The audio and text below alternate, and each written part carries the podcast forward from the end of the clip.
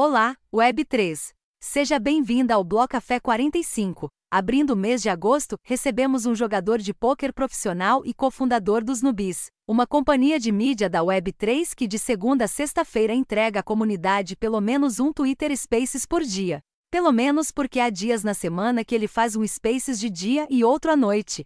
Estes espaços não apenas levam informação à comunidade lusófona, como também propõem a reflexão acerca dos temas como Web3, inteligência artificial e coisas que importam.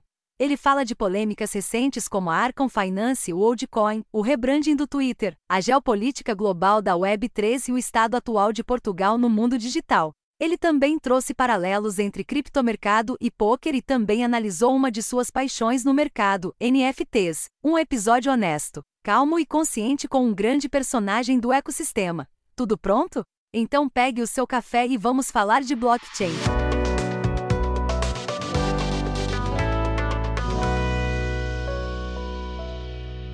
Esse bloco começa logo depois da publicidade. Apresentamos o Tribe X, uma plataforma revolucionária que traz torneios para o mundo dos NFTs com o TribeX, competir com seus NFTs é simples e emocionante. Participe de torneios travando seu NFT com a garantia de um contrato inteligente rodando em blockchain. Ao travar seus NFTs, as comunidades irão disputar batalhas aleatórias para decidir quem passará de fase. Através de tokens Matic envelopados, os NFTs recebem votos com um cronômetro disparado. Ao fim, o NFT com mais voto avança para a próxima rodada e compete com o vencedor de outra batalha, um verdadeiro mata-mata de NFTs. O NFT que vencer ganhará o NFT do adversário e os votantes do NFT vencedor receberão seus matiques de volta, além, é claro, de uma porcentagem dos votos do perdedor. E isso não é tudo. Uma porcentagem dos votos do perdedor vai para o jackpot, que será dividido entre os votantes da finalíssima da competição parte do jackpot será destinado à carteira comunitária do TribeX chamada Public Goods. A comunidade TribeX decidirá como esses fundos serão utilizados. Venha fazer parte da TribeX e transforme a competição com NFTs em uma experiência emocionante e gratificante. Descubra mais em nosso site tribex.games. Muito bem a todos que chegaram agora. Eu sou o I Sou Serious e esse é o Bloco Café, podcast Web3 que acredita que a informação é a ponte para a revolução.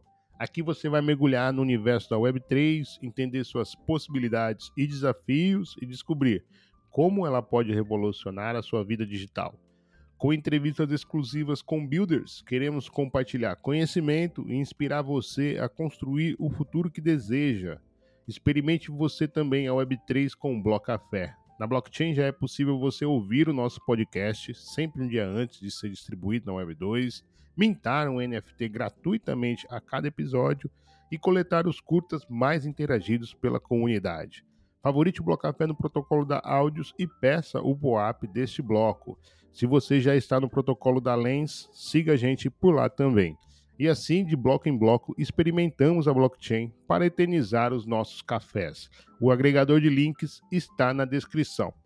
Agora sim, vamos para mais um cafezinho na blockchain, dessa vez com o Nuno, ele uma figura ilustre para o Twitter Space, para o espaço da Web3 portuguesa. Ele tem um, um Twitter Space Nubes, que aliás não é a primeira vez que o Nubes está aqui no Bloco Café. A Bia já esteve aqui em março, no mês de março, no Bloco Café delas. Foi um episódio bem maneiro e eu, eh, desde esse convite, estou à espera desse outro.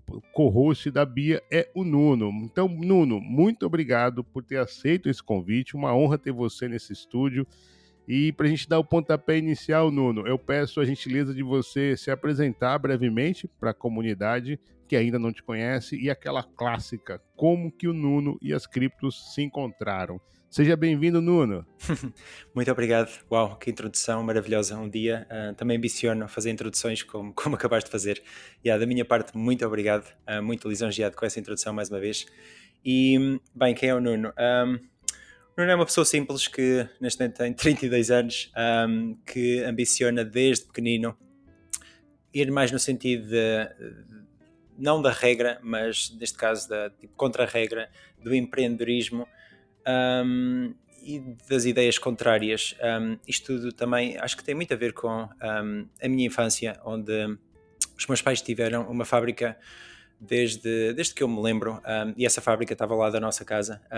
significa que eu conectei com o empreendedorismo desde sempre e isso influenciou muito o meu percurso. percurso esse que começou um bocadinho rebelde e, e o meio educacional convencional não era de certa forma a minha praia, um, por isso eu não segui tipo um, um, curso universitário, optei nessa altura por uh, envergar na empresa dos meus pais e tentar contribuir uh, para a mesma. Depois, uh, isso começou mais ou menos aos 18, 19. Depois disso, e, e também porque a relação pai e filho tende a ser muito complicada, um, cinco anos após estar tipo na empresa, um, e também porque nessa altura comecei-me a conectar com sei lá, empreendedores um, com saúde, com exercício físico, com uma leitura que não era de todo o que eu estava habituado a fazer, um, surgiu a ambição de, de, abrir um restaurante saudável em que o objetivo era contribuir para a vida dos outros, muito mais do que uh, eu estar preocupado em fazer dinheiro com o projeto. Um projeto esse que, na minha opinião, foi um sucesso, mas que, sei lá, existem alguns fatores que que nos dizem que pode não ser a altura certa, pode não ser o local certo, até podemos nem ser nós as pessoas certas, e, e a combinação disso com o Covid uh, levou-me a desvincular do mesmo. Nessa altura, um, e, e, tinha já uh, dois ou três colegas que estavam a começar uma equipa de póquer, equipa essa que até começou comigo, de certa forma, e com o meu colega no, no escritório, porque ele trabalhava nessa altura um, na empresa dos meus pais, mas por não ter tempo um, não pude uh, envergar nesse sentido e após um, fechar o restaurante, e um bocadinho uh, enquanto ele ainda estava aberto, comecei também a criar uma predisposição para a modalidade, comecei a me envolver mais e um, basicamente é o que faço uh, nos últimos sensivelmente 5 anos. Um, há cerca de um ano e meio, dois, um, começámos tipo os nubis, em que uh, muito antes dos Twitter Spaces, pronto, tentámos outras coisas e hum, em termos profissionais é mais ou menos isso. tentei bastantes coisas pelo caminho, empresas de limpeza, uh, empresas tipo, nós dizemos aqui em Portugal, tipo de pescados, significa que, que basicamente facultava tipo, whatever, pequenos arranjos a pessoas.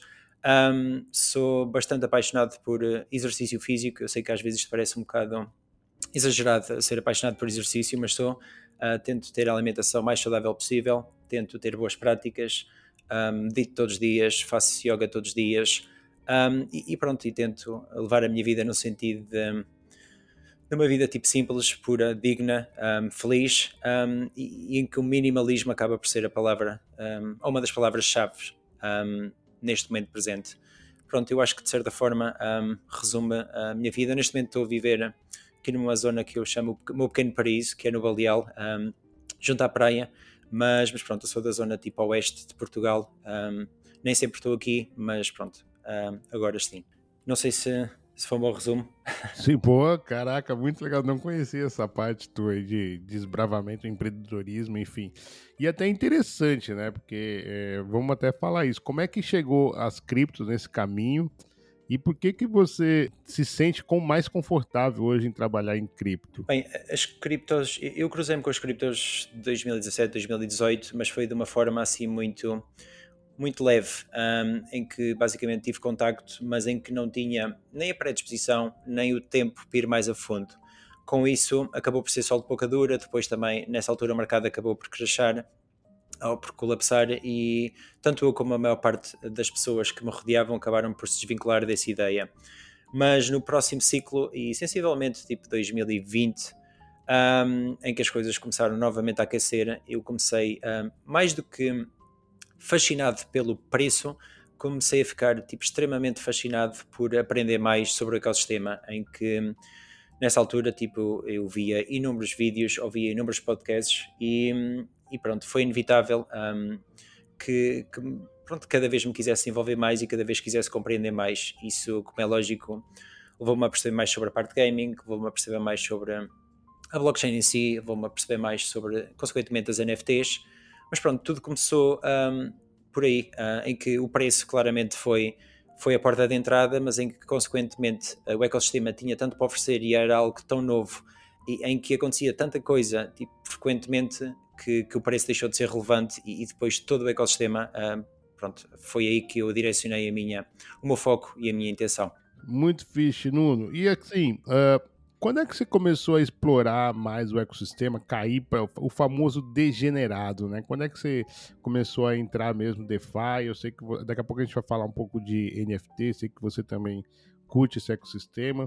Em que momento foi e quais são os as redes, os ecossistemas atuais que você tem explorado? Exato. Um, eu sinceramente, DeFi eh, nunca foi algo que foi muito a fundo e não te sei dizer porque eu acho que se calhar os NFTs eh, chamaram muito mais por mim ou entusiasmaram muito mais e eu acho que fui mais nesse sentido. Mas sensivelmente em 2021, se não estou equivocado, foi aí que eu comecei um, a interagir mais com o ecossistema e digo interagir com o ecossistema, se calhar a, a colocar algum capital no mesmo e a consequentemente perceber um, quais é eram as consequências desses pequenos investimentos, um, o que é que acontecia e, e, o que é que os preços um, me levavam também a fazer. Depois de interagir um bocadinho com, com as blockchains e até mais com as carteiras centralizadas do que as blockchains, sinceramente, a minha predisposição também aumentou e, e, foi mais ou menos nessa altura que as NFTs começaram a aquecer e eu tipo dediquei muito mais do meu tempo, esforço e, e, vontade a perceber sobre o ecossistema de NFTs do que propriamente sobre DeFi eh, ou até sobre pronto, tokens em si. Um, a segunda pergunta eu esqueci-me, desculpa. É, se você tem, tem explorado alguma rede, alguma blockchain nesse momento. Exato, essa é uma excelente questão e, e a resposta é não tanto quanto queria. Um, e lembro perfeitamente o dia em que discutimos, um, eu e a Bia também muito relativamente aos nubis, um, essa decisão em que nós, na altura em que estávamos a começar, tínhamos a decisão de ir mais a fundo num tópico ou num setor específico e, com isso, criar uma aptidão maior sobre o mesmo, ou um, esquecermos um bocado essa ideia, mas abrirmos o espectro e, e, tentarmos conectar com muito mais assuntos, muito mais blockchains, muito mais conceitos. E, e o nosso foco acabou por ir nesse sentido em que, como é lógico, traz muitas uh, mais-valias, um, traz muita aprendizagem, mas ao mesmo tempo, e, e pronto, a profissão de póquer também acarreta muito, fica pouca disponibilidade mental e fica pouca disponibilidade de tempo para ir mais a fundo. Um, mas uh, existe uma blockchain que é claramente uh, aquela que eu me identifico mais, e, identifico mais porque foi a que passei mais tempo e foi a que conectem mais com pessoas e, e isso, pronto, leva-me um, até aqui, que é a blockchain Solana. Existem muitas outras que eu, que eu gosto, existem muitas outras que eu vejo um potencial gigante, mas mais do que a blockchain, mais do que o token, mais do que o preço, um, foi a comunidade, foram as pessoas, foi as lições, foi o crescimento, foram as dores que, pronto, que me fizeram até aqui um, ter uma ligação muito mais próxima com, com o ecossistema Solana e, e essa sem dúvida é que continua a estar mais atento. É, é claro que Uh, e tendo em conta que os Twitter Spaces também acarretam que eu esteja atento ao mercado de forma geral, mas um, mesmo nós não temos ido tanto a fundo na questão das blockchains, porque, porque pronto, depois também acaba por ser um assunto que eu não lhe vou chamar penoso, mas se calhar tipo complexo, que nem sempre entusiasma e nem sempre cativa as pessoas. Um, significa isto que eu agora procuro mais e aprender com pessoas que vão a fundo nas mesmas do que propriamente debruçar-me um, em aprender mais sobre as mesmas. Não, bacana você já abrir a porta aqui para Solana, que é uma das perguntas que eu separei. Eu acompanho o Nubes, né? Estou lá e então eu sei que você gosta do, do ecossistema de Solana e até por isso eu quis trazer, quero trazer ela aqui para o Bloco Café. Nuno, uh, tivemos um, uma crise acentuada, tal, vamos chamar assim, na Solana, logo após o colapso da corretora FTX, da Alameda Research. Né, houve ali um panic sell enorme em, em, em somente uma era da, do stake. 50% dos tokens Sol foram é, resgatados, né? E o DeFi também, o, o TVL do DeFi caiu absurdamente, enfim. Teve uma, uma venda massiva também, whatever é, você sabe melhor do que eu sobre o que aconteceu. Nesse período, a blockchain não desligou, né? É famosa, ela é famosa por conhecer, por ter um botão de liga e uhum. desliga. Aliás, eu até recentemente verifiquei isso, né? Eu fiz um artigo recente sobre a Solana e nos últimos 90, aliás, desde fevereiro ela tá super bem, teve atualização importante que vai trazer ainda mais escalabilidade. É, teve ali agora, por exemplo, o mercado de NFTs voltando a reaquecer lá. Aliás, é, em termos de salto de volume de vendas dos últimos 30 dias, é a que mais se destacou. É, no momento que eu fiz o artigo, era a única das top 5 que estava no verdinho, né? as outras todas estavam em volume em queda. Enfim, o liquid staking também movimentando e alavancando de volta o, o TVL do DeFi. E ao mesmo tempo tem essa coisa, né, de ah, Solana é centralizada, saiu uma, uma, um reporte da Messari comparando a Solana com outras blockchains como Avalanche, Near, Cardano e Aptos. E a gente viu até que, pela questão de validação, ela é uma das mais descentralizadas até, enfim. Nuno, como é que, como é, que é essa, essa dicotomia da Solana? Como é que você vê e o futuro dela, né? Excelente questão. Um, eu, sinceramente, um, o, o, digamos, o colapso um, da maior parte das blockchains e, e, consequentemente, da Solana nessa altura, também muito relativo ao bear market e, e com o boost, digamos assim, da FTX e outras questões semelhantes, eu estava de certa forma mais preparado porque também tinha tipo estado muito presente quando aconteceu o colapso da Luna e, outros projetos semelhantes. Significa que caso não tivesse passado por isso antes, eu ficaria tipo super amedrontado e provavelmente tinha fugido do ecossistema a sete pés. Um, isso não quer dizer que pronto, que todos esses eventos não me assustaram muito, uh, claro que sim, e, e, eu vendi as minhas solanas e, e felizmente depois consegui comprar uh, mais baixo do que vendi nessa altura. Mas, mas pronto, acabou por ser sempre isso. Uh, eu sinceramente acredito que pronto, a XRP Army, a Cardano tem pessoas que, que, por trás que são tipo super fervorosas e que adoram os projetos, mas eu também sempre vi isso na Solana, que independentemente da, da pior altura possível, eu até me lembro perfeitamente que o Isa Bodega, que que é uma pessoa que lançou agora um projeto na Solana, que é os Bodogos, uma coleção de NFT. Ele fez um Spaces onde várias pessoas que são super influentes da Solana foram, e mesmo quando a Solana estava a bater nos 8, nos 8 dólares, salvo erro, eles fizeram esse Space, e, e a vibe era tão positiva, era tão em prol que. Um, pronto, isso ia deixar de ser relevante e as coisas iam caminhar no sentido melhor, que, que pronto, mais uma vez só, só, só me fez entender que pronto, que todos os ecossistemas, todos os projetos são feitos de pessoas e que fundamentalmente são elas que fazem a diferença. Porque eu acredito que a blockchain em si, e é claro que com muitos outros projetos passou por alguns altos e baixos, coisa que eu até acho que, que é mais positiva do que negativa, porque o facto da Solana ter ido abaixo ou ter parado momentaneamente Uh, isso foi um facto de, de, de, um ataque de bots algumas vezes e foi um, um teste e consequentemente o, o, blockchain em si só ficou melhor depois desse teste, conclusão até vejo isso de uma forma mais positiva do que a maior parte das pessoas mas acaba por ser isso, o que eu vejo no ecossistema tipo, é uma predisposição das pessoas um, bem maior do que vejo noutras, porque também se calhar estou menos envolvido um, e, e, vejo que isso um, é o que tende a arrastar as coisas no bom sentido. Um, isso não acarreta que não vai existir altos e baixos, um, mas, mas pronto, acho que passa por aí. Uh, e sinceramente, pronto, continuo tipo, muito entusiasmado com o ecossistema Solana, continuo muito feliz por haverem pessoas que querem continuar a construir no, no ecossistema e, e, acreditam no mesmo. E independentemente dos altos e baixos, pronto, é um ecossistema que, que eu me identifico mesmo muito porque pronto, porque foi aquele que me permitiu se calhar tirar maiores lições, tanto boas como más. É isso, isso é verdade, né? Um, dos parâmetros que eu gosto de acompanhar muito é a atividade de desenvolvimento das redes. Eu acho que isso daí é, é muito importante para a gente avaliar os nossos bags, né? No, no, e a Solana sempre teve ali é, é na, entre o top 10, pelo menos, a Solana sempre esteve ali, então isso realmente é digno de nota. Tocando em frente, outro ecossistema que você é, falou, e aliás é a sua praia, né? É, são os NFTs. A gente está na, na mínima histórica de volume de transação de NFTs, né? As coleções aí dita Blue Chip. Na semana passada, o, veio aqui no Bloco Café o Demins e a Sônia é, eu fiz uma pergunta similar a que eu vou fazer aqui para ti. O que que tá vendo os, as blue chips? Ela falou, ah, talvez parar de chamar elas de blue chips, hum. né? Achei maravilhosa essa resposta e, enfim, a verdade é que a gente tem visto, ao mesmo tempo que uh, estamos vendo o, o, ecossistema em termos de volume diminuir, né, na sua mínima histórica, nós temos visto, por exemplo, a, a Universal fazendo o The Flash vendendo ingressos com NFTs, com experiências imersivas.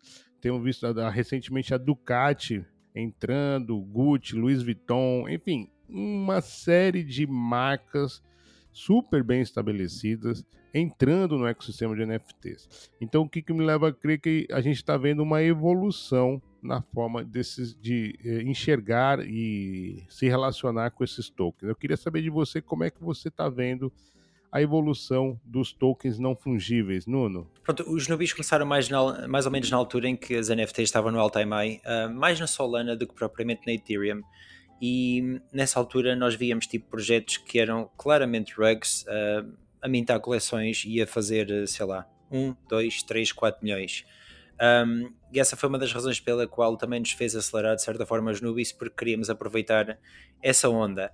Ao mesmo tempo, um, e, e, porque pronto, a intenção sempre foi tipo criar um projeto a longo prazo. Um, pausámos e percebemos se era mesmo isso que queríamos fazer e tipo, olhando para trás, eu acho que posso dizer felizmente, ainda bem que não o fizemos, porque, porque pronto, ter a awareness necessária, ter a skill uh, e acertar no timing tinha sido quase impossível e, e, é o que acabou por acontecer com muitos projetos.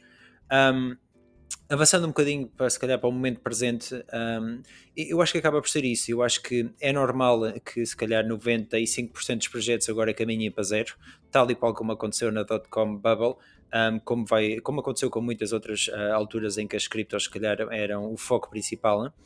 Agora, o importante e pessoas que querem construir e pessoas que estão a construir é olhar à nossa volta e perceber o que é que, pronto, que, quais é que são as takes a tirar, quais é que foram os erros uh, que foram cometidos e que não devem ser cometidos. Um, mas pronto, o valor intrínseco da mesma, uh, das mesmas eu acho que está mais do que provado e eu por acaso antes de estarmos a gravar o, podcast. Eu estava a ouvir um Twitter Spaces que gosto muito que é o Nifty Alpha e há uma pessoa que eu gosto especialmente nesse Twitter Spaces que é o Spencer, e, e ele é um colecionador de cartas de Magic. E ele estava um, ele a dizer que, que a maior parte das cartas que compra e que vende, e, consequentemente o mercado, um, fala através de grupos de Facebook, mas que um, existe uma limitação gigante nesse modelo porque as pessoas não se sentem confortáveis em enviar as cartas porque a, a pessoa que a recebeu podia tipo, trocar a carta e dizer que a carta era falsa ou whatever, vice-versa. Por isso, aí se vê que a mais-valia é, é inegável. E, eu acho que essas empresas que estão a entrar no ecossistema, também podemos falar de Reddit, podemos falar sobre Starbucks, podemos falar sobre muitas outras, só vêm provar isso. Agora, eu acho que o mais importante, a lição mais importante, é, é também um, olharmos para o ecossistema e se calhar esquecermos um bocado desta ideia que, que o objetivo num todo é fazer dinheiro de forma rápida e fácil, e epá, pronto, devemos olhar mais para o ecossistema e, e ver oportunidades, ver uh, mais valias, ver um, o mesmo como, uh, mais como colecionáveis e, e pronto, e, e, retirar um bocado esse peso do ecossistema que eu acho que de certa forma também chega a um certo ponto, acho que é tipo too much. E pronto, relativamente ao mercado em que estamos neste momento tipo no bottom dos bottoms e no que estavas a falar há pouco da Solana, eu por acaso ontem, sei lá, investi tipo 30 minutos, coisa que já não fazia há muito tempo em olhar para uma plataforma que se chama Sol Sniper e que permite ver tipo, todas as vendas ao segundo um, do ecossistema Solana. E, e, eu fiquei tipo chocado pela negativa, mas ao mesmo tempo pela positiva, que as vendas comparadas com há seis meses atrás é tipo surreal o quão diminutas são. Mas pronto, eu acho que mais uma vez vai ao encontro disso. Um, o ecossistema está a ter uma limpeza, de certa forma, como o ecossistema cripto, e aqueles que são mesmo bons um, vão acabar por uh, ultrapassar esta fase menos boa e vão ficar ainda mais fortes. E aqueles que, pá, que não mereciam, que não tinham as condições, que não tinham a skill, uh, que o tempo não era o correto, vão acabar por, uh, pronto, por perder a corrida. E, e eu acho que, como qual, em qualquer outro setor, e, e, de certa forma a natureza também funciona dessa forma, eu acho que acaba por ser mais positivo do que negativo. Por isso, em termos de tecnologia, eu acho que ficou mais do que provado o valor Uh, em termos de adoção, eu acho que também foi uh, estrondoso a adoção. Agora, pronto, uh, tanto nas NFTs como em muitos outros setores, infelizmente tenta-se criar uma imagem que se calhar é demasiado bonita e, e pronto, e, e, consequentemente isso também cria consequências. O que se espera daqui para a frente é que pronto, o ecossistema num todo se calhar seja mais verdadeiro e consequentemente se calhar cresça mais devagar, mas também cresça de uma forma tipo, mais sustentável que, que permite uma interação uh, mais saudável e, e, que eu acho que pronto, vai dar a todos mais retornos, um, ah, não só financeiros, do que propriamente tipo um hype desmedido que consequentemente depois também cria tipo uma downtrend tão grande que, que as pessoas que, que, foram apanhadas na altura errada também ficam queimadas e consequentemente um, ficam com pouca predisposição para interagir com o mesmo novamente. É, exatamente. O, a, a, Sônia, a Sônia disse isso, né? Parar de falar de Blue Chip, e depois a Ana. Foi, foi, foi o primeiro episódio que teve é, dois, duas convidadas, né, do, mais de uma pessoa. E, foi legal que a Ana também trouxe assim, pô, que, quem comprou lá no Mint, né, no, no, no, estágio bem inicial, mesmo se vender hoje, ainda está satisfeito, porque muito provavelmente, né, se, se uma coleção é, mais séria, não, não é um, um rug pull, é, ele, ela ainda está no lucro. O problema é quem comprou lá na, no topo, né? E aí, realmente, e aí isso coloca uma pressão enorme em cima das coleções, né? Acho que você colocou bem e adorei a, a comparação que você colocou com a bolha .com, né? É muito interessante. No final das contas ali sobraram é, poucos projetos, mas que estão até hoje. Aliás, big techs, né? Não, não. É, olha, você recentemente teve, aliás, você, o Nubes, não só a Bia, mas um monte de Nubes ali, a comunidade teve presente no Non Fungible Conference em Lisboa, um evento sobre NFTs.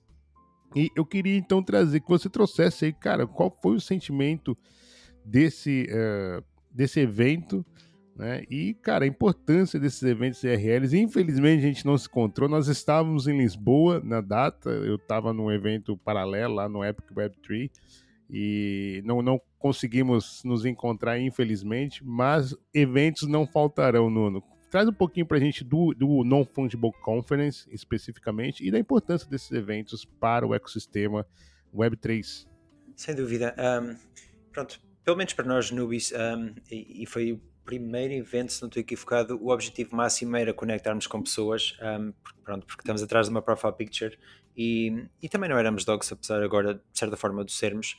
Uh, esse era claramente o objetivo, era encontrarmos outros nubes e criarmos ligações um, mais deep, mais fortes com as pessoas. Relativamente à conferência, um, e sinceramente, sem ser se calhar o Web Summit, que já foi há alguns anos, uh, acaba por ser a conferência tipo, mais ligada ao ecossistema que fui.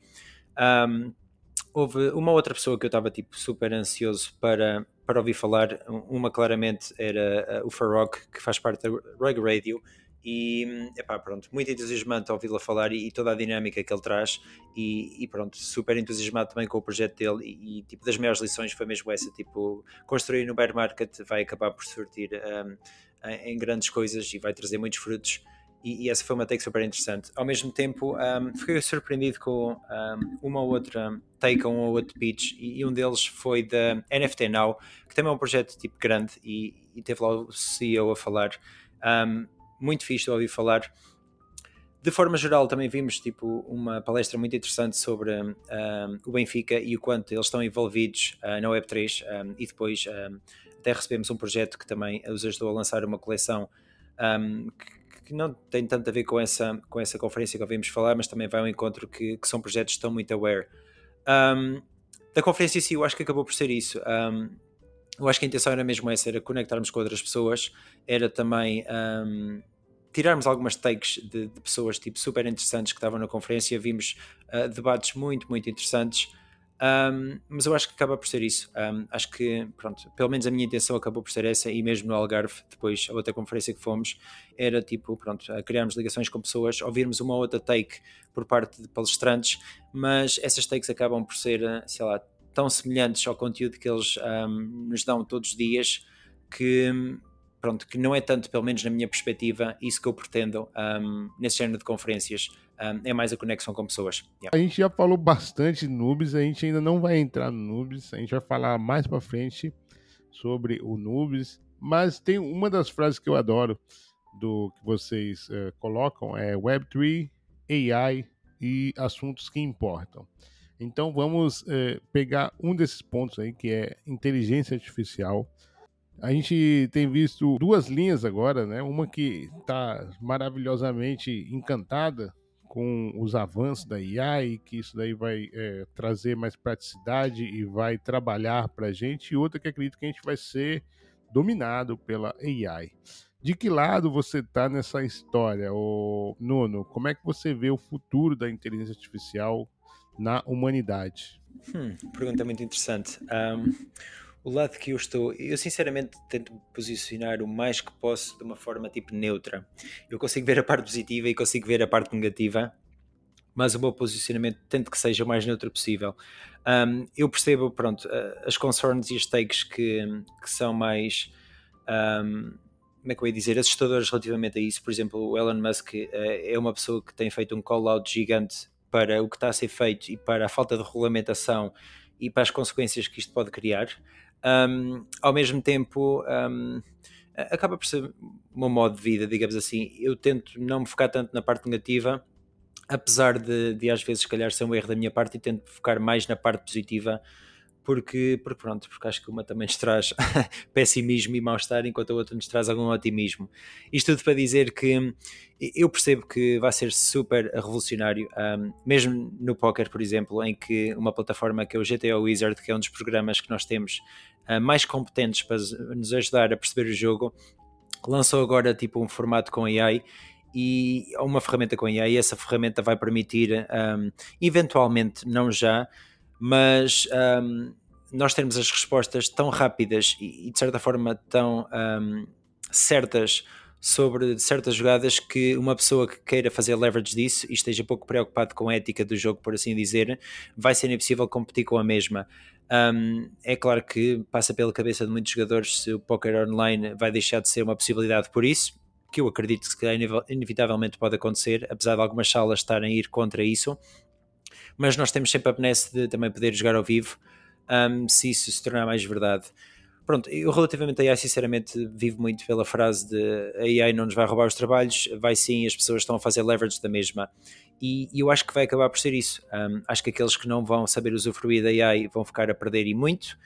Um, mas ao mesmo tempo também existe uma barreira um, que, pronto, que é muito tenue e, que é complicado perceber até que ponto é que podemos ir um, na utilização da mesma. Essa questão do póquer acho que é um exemplo claro, porque não usarmos enquanto jogamos está tudo ok, Usar, usarmos enquanto jogamos vai contra todas as regras e contra a ética, digamos assim, da modalidade.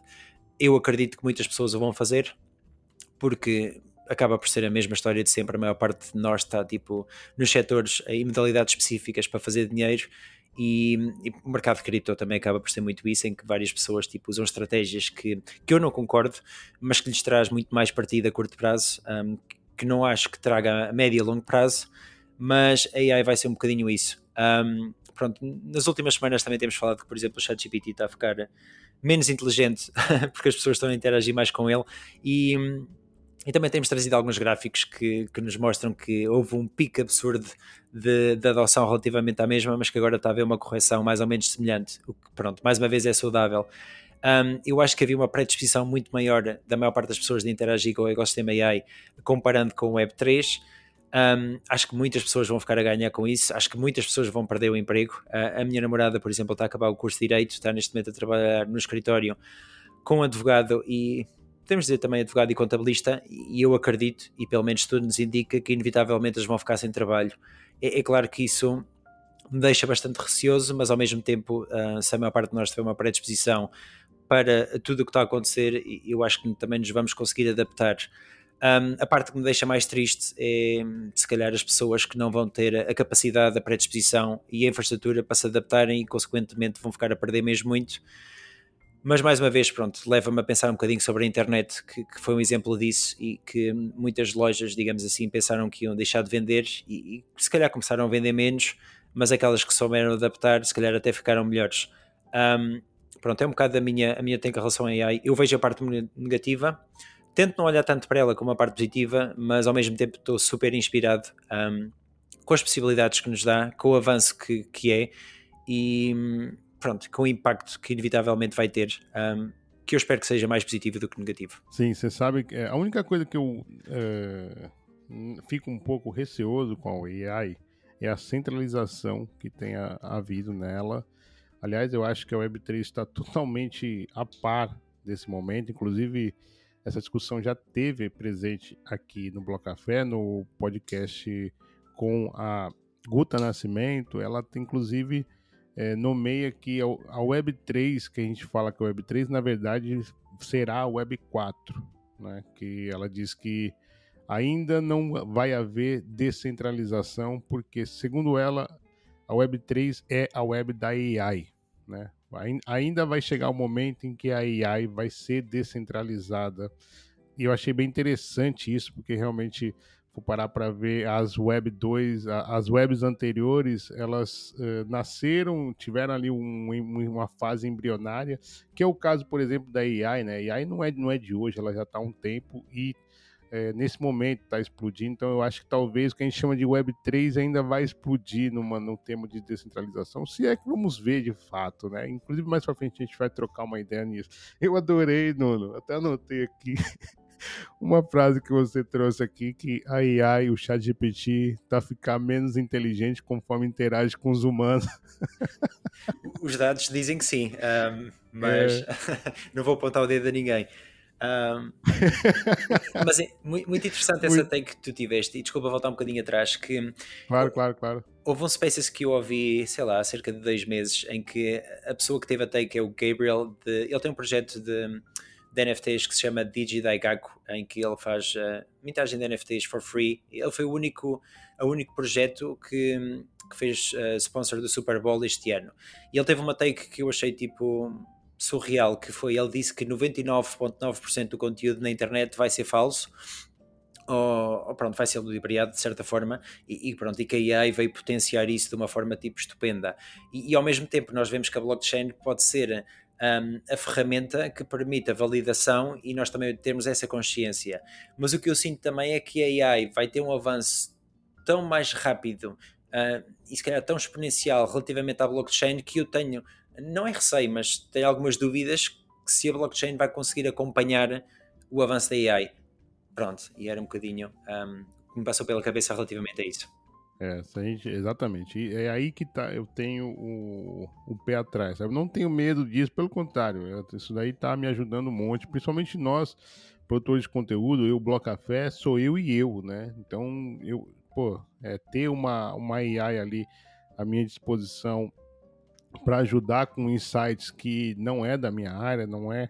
Isso realmente é, é fantástico. Eu estou adorando. Por exemplo, ontem mesmo fiz um, um vídeo legendado em inglês, é, porque foi o Demins e o público do Demins é, é, é mundial, né? Do Punk 6529. E eu nunca tinha feito isso. E, pô, ficou um resultado maravilhoso ali. Eu só precisei. Claro, precisei dar umas leves revisadas ali, e aí eu acho que uh, um dos fatores que a AI não irá substituir os humanos, né? Porque ainda vai precisar de uma revisão. Aqueles que não revisarem vai acabar ficando um pouco uh, batido, vai ficar um pouco para trás de quem revisou, por exemplo, conteúdos, enfim. E é isso. Não, você também trouxe aí uma coisa que uh, aliás, vamos entrar nela, né? Estratégias que você não concorda no mercado cripto. Eu queria começar aqui agora trazendo uma polêmica. Aliás, vamos fazer uma série de polêmicas agora, Nuno. Eu quero trazer a primeira delas, que é a Arcan Intelligence. É uma plataforma que lançou recentemente, semanas atrás, e que tem gerado bastante discussão, né? O famoso Doxet to Earn, de monitorar, de dar nome nas carteiras. Nuno, como é que você vê essa plataforma?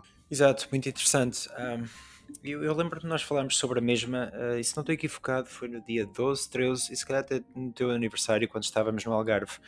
Um, mais uma vez, acho que é uma notícia surpreendente, mas acho que, que ao mesmo tempo é de certa forma o caminho natural em que o projeto pronto, pretende fazer uh, docs uh, de carteiras em que acho que foi ontem, salvo erro, que trouxemos uma notícia que, que eles estavam a dar um bounty de 5 mil dólares, se não estou equivocado, a quem fizesse disclosure das carteiras do Don Juan.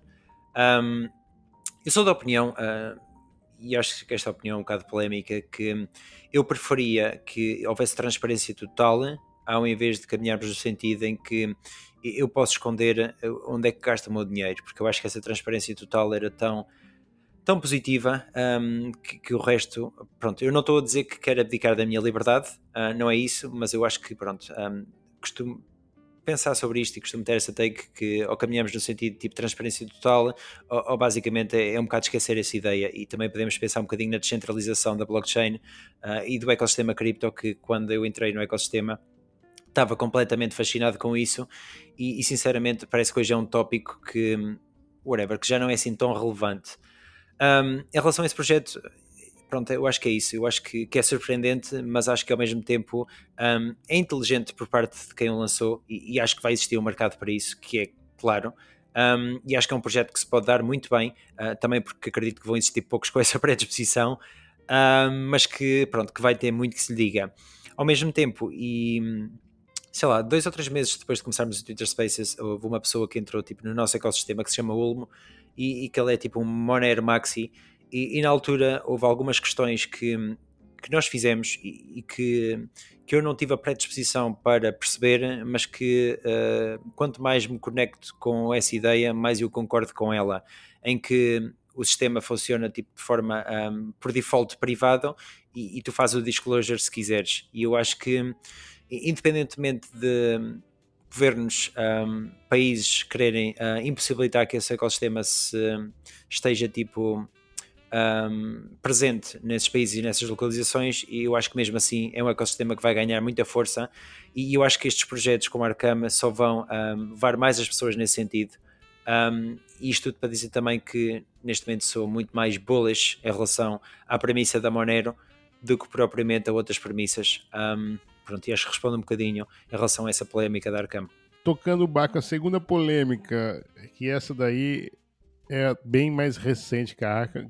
Engraçado como o tempo na Web3, parece que a Arkham foi já um tempo, e acho que foi duas semanas atrás isso, né? E agora a WorldCoin, né? A WorldCoin lançou agora fazendo scan da íris e parece que não é só da íris, ela tira várias outras informações, dados biométricos, etc. Foi denunciado o Zach XBT, um investigador cripto famoso, ele descobriu até um, um mercado paralelo sobre é, venda de óleos, vamos dizer assim, né? Venda comprando, inclusive red flag astronômico de que 99% do token supply está na mão dos, do, do, do, time, né, dos fundadores. Inclusive está até rolando uma negociação fora do balcão, mais barato até, né? Quem levar, mais, quem fazer oferta tá levando, só mandar uma DM. Alguns dos investidores desse proje polêmico projeto, Suzu e Sam Bankman-Fried. Realmente, acho que isso diz muita coisa né, sobre isso daí. Enfim, a pergunta que não quer calar, Nuno, você vai vender a sua íris? Eu costumo dizer por brincadeira que eu já vendo todos os dias a Apple para desbloquear o meu telemóvel. Mas pronto, isto espero, espero que seja, que não passe uma brincadeira. Um, levando isto para assuntos mais sérios. Pronto, eu acho que infelizmente um, vai haver pessoas muito ambiciosas, com ideias tipo muito ambiciosas e, e parece que o ecossistema tipo quase num todo tende a caminhar no sentido super melindroso e super assustador. Este é claramente um exemplo disso, em que um, um, muitas pessoas, pelo menos na minha desta opinião, claro, um, julgo eu que estão a ser enganadas com esta questão. Um, costuma haver uma pessoa que, que é o Henrique, costuma ir ao nosso Twitter Spaces e ele diz que quem faz agora isto para passar no aeroporto mais depressa, uh, inevitavelmente vai ter fila, porque ele é, vai ser dos únicos que não vai fazer. Um, e eu acho que isto responde também à, à, taxa de adoção que eu acredito que um projeto destes vai ter, porque por muito que o retorno não seja assim tão grande, eu acho que a narrativa que se consegue montar um, é, é, tão interessante um, que a maior parte das pessoas tipo, vão ser comedidas ao fazê-lo. com isto, existem muitos outros assuntos e, e eu quero evitar levar isto tipo, numa direção dark, porque então nós no Twitter Spaces também tivemos um período que, que fomos mais nesse sentido, um, pronto, eu acho que, infelizmente, e por acaso hoje comentámos que o Mark Zuckerberg tentou fazer uma coisa semelhante com a blockchain, não digo bem semelhante, mas parece que foi impossibilitado. E a minha take relativamente a isso é parece que ele também já estava, de certa forma, marcado pela, pelo os problemas que tinha tido com a Cambridge Analytica e outras mais. Uh, pelo que parece, a Sam Altman ainda não foi impossibilitado de lançar o projeto e de até ter bastante impacto, porque provavelmente não tem assim um historial de, de erros crassos e uma predisposição para também, consequentemente, fazer o que não deve com isto. Agora, na era dos dados, um, isto parece mais ou menos lógico, tendo em conta que a maior parte da população mundial está muito adormecida para as consequências disso, também acredito que vai ter um impacto tipo, gigante. Um, se isto inevitavelmente vai dar para o torto, também acredito que sim. Um, ao mesmo tempo, pronto, eu não quero interagir com, com isto, nem de perto. Um, e pronto, também posso dar aqui uma hot take que eu sou. Não posso dizer contra, mas pronto, eu optei por não ser vacinado uh, relativamente ao, ao Covid, porque pronto, tinha tipo a oportunidade de ser daqui a um ano e preferia ter mais informação um, ao invés de ser na altura específica. Fui criticado, fui. Eu não sei se esta palavra também existe no português brasileiro, mas fui tipo enxovalhado um, por essa decisão. Mas olhando para trás, hoje estou extremamente contente com a mesma. E um, em relação a estes projetos, a minha onda acaba por ser sempre essa: hum, interagir o mínimo possível, hum, ficar sempre muito pé atrás e hum, epá, e sinceramente, tipo, olhar para o futuro de uma forma tipo, positiva, mas de certa forma também esperar o pior. Um, ao mesmo tempo, e, e, podemos também, se calhar, falar um bocadinho do X do Twitter. Uh, o Musk, não estou a dizer que queira ir exatamente neste sentido, mas quer fazer, uh, ou quer, pronto, que o X seja um projeto com o mesmo potencial e com a mesma ambição e que existem, mais uma vez, muitas pessoas que questionam e, e que, que levam também para a parte mais dark eu tenho uma premissa em relação a isso e sou bastante fanboy do Musk. Eu vejo a fazer mais coisas positivas do que negativas e com isso uh, tento focar mais no positivo do que no negativo. Mas, mas pronto, não quero estar adormecido para que mesmo ele possa ter super, super intenções tipo negativas e consequentemente tipo, toda a interação que temos com o Twitter ou com o X neste momento também nos seja prejudicial. Um, pronto, podia falar um bocadinho também da meta um, e de tudo o que aconteceu e que está a acontecer, que foram plataformas que eu me desliguei completamente porque percebo que são tão abusivas que, hum, pronto, que me vão trazer bastantes consequências no futuro se interagir, mas ao mesmo tempo, um, e já foi uma take que tive duas ou três vezes nos Twitter Spaces, eu estou extremamente preocupado, ou passa-me pela cabeça isso de hum, de estarmos a gravar todos os dias áudios uh, com a nossa opinião, com a nossa voz, porque isso no futuro também pode ter consequências muito drásticas, uh, até pronto, pela utilização da AI e, e, o que pode fazer com isso. Resumindo e concluindo, um, eu tento pronto, olhar para tudo isto de uma forma tipo neutra, quiçá otimista, mas tento ter a consciência que as coisas pronto, um, tendem a descarrilar e tendem a correr bastante mal, porque mais uma vez são pessoas que estão por trás destes projetos e, hum, e pronto, e más intenções parece que acaba por ser a métrica, um, fazer muito dinheiro também acaba por ser, um, e criar projetos que vão em prol da humanidade e, e do bem-estar da mesma acaba por ser subjetivo. Pronto, e é um bocadinho a minha take, se calhar um bocado longa, mas é, em relação a isso. O white paper da, da WorldCoin é realmente é lindo de se ler, né, cara? Exato. Uma renda universal básica, uma coisa assim mesmo, é como você falou, né, cara? Realmente é uma dicotomia, mas enfim, isso daí eu nesse, nesse momento não vou vender minha íris, né? Pode ser que lá na frente eu queime a minha língua e, e é o que você falou, né? Na verdade a gente já tá vendendo todo dia para Apple e na verdade não é nem vender, né, o Nono? Tá dando mesmo, né? Exato, estou a pagar por e, ela. Enfim, é, ainda é mais grave. Exatamente, exatamente. É. Mas pronto, você falou aí do X, vamos entrar então no, no Twitter aí, na, na, mudança aí. Não é só um rebrand, não foi só um rebrand, né? Foi, tem muita coisa envolvida. Ele, uh, o Elon Musk tá com um plano bem ambicioso para a nova plataforma X. Eu, eu confesso que sinto saudade já do, do passarinho azul. Acho até o nome X tosco, assim, sabe? X, X, X. Parece que vai bater uma foto, né? X vai bater uma foto, enfim. Dentre essas mudanças aí da plataforma, é, além dele querer é, fazer uma, uma um, um, conglomerado das redes sociais, ou seja, tudo passar por ali, que eu acho que até é um pouco parecido até com a ideia da Lens Protocol. Também tem o sistema de pagamento, a monetização da criação de conteúdo, enfim. Nuno, do que você é, viu aí da, da, das atualizações, das mudanças, ou dos, pelo menos dos planos que uh, o Elon Musk quer implementar no X, Qual é a tua opinião? Você acha que isso daí vai trazer mais valia, principalmente para nós criadores de conteúdo? E pronto, eu acho que essa pergunta, tipo, pelo menos para mim, tem muito impacto porque a nossa estratégia tem passado pelo Twitter e pouco mais. Um, e tem passado pelo Twitter porque parece ser a, a, plataforma que vai mais ao encontro da verdade e de menos censura, e isso, como é lógico, cativa-nos. E, e, tendo em conta também a premissa da Web3, que pronto, que o Twitter acaba por estar muito longe disso, uh, nós sempre fomos mais nesse sentido. Um, ao mesmo tempo, e pronto, eu já fiz disclosure que sou um fanboy do Elon Musk e pá, eu até tive uma, uma take no dia que, que disse que pá, todos nós precisamos de heróis e pronto, e ele acaba por ser de certa forma um herói para mim, apesar de eu também pronto, perceber que existem aspectos que, que ficam muito aquém. Um, eu acho que, sei lá, isto é, ainda é tão recente ainda existe tanta hot take que eu não sei até que ponto é que a minha posição tipo, é mais correta um, ou vai ser a mais acertada, mas em relação a X eu concordo, parece que sabe, sabe a pouco, parece assim um bocado um, sabe a pouco, um, concordo a mil por cento. Agora eu já vi algumas takes que me pareceram interessantes, uma delas que de certa forma eles tinham que se distanciar do Twitter pela, pela ligação um, aos Twitter Files e, e, coisas do género. E, e, também já vi takes muito interessantes, mesmo há pouco do Nifty Alpha, um, que disse que, que, que, é surpreendente o quão uh, o nome Twitter valia pouco para eles estarem desvinculados do mesmo. Um, ao mesmo tempo, eu acho que o plano dele é tipo tão grande que e eu até concordo com isso, porque acho que o sonho do Twitter como plataforma de rede social se calhar é um sonho pequeno, um, tendo em conta tipo, outros grandes players que já existem no mercado, que eu percebo a transição. Só que, pronto, existem algumas questões, um, mesmo essa, tipo, acho que o Twitter era um nome que pá, pronto, bonito, que já estávamos habituados a uh, twittar, acho que fazia todo sentido, tweets, um, threads, uh, whatever, não tem muito a ver com Twitter, mas que pronto, que também já estávamos super habituados. Mesmo isso às vezes temos ali as tabs e, e ficamos super confusos onde é que está o pássaro. Sem dúvida acho que aconteceu a, a todos nós nesta última semana. Mas eu acho que passa por aí, tipo, eu acho que o sonho é tão grande que, que esta transformação tem que acontecer.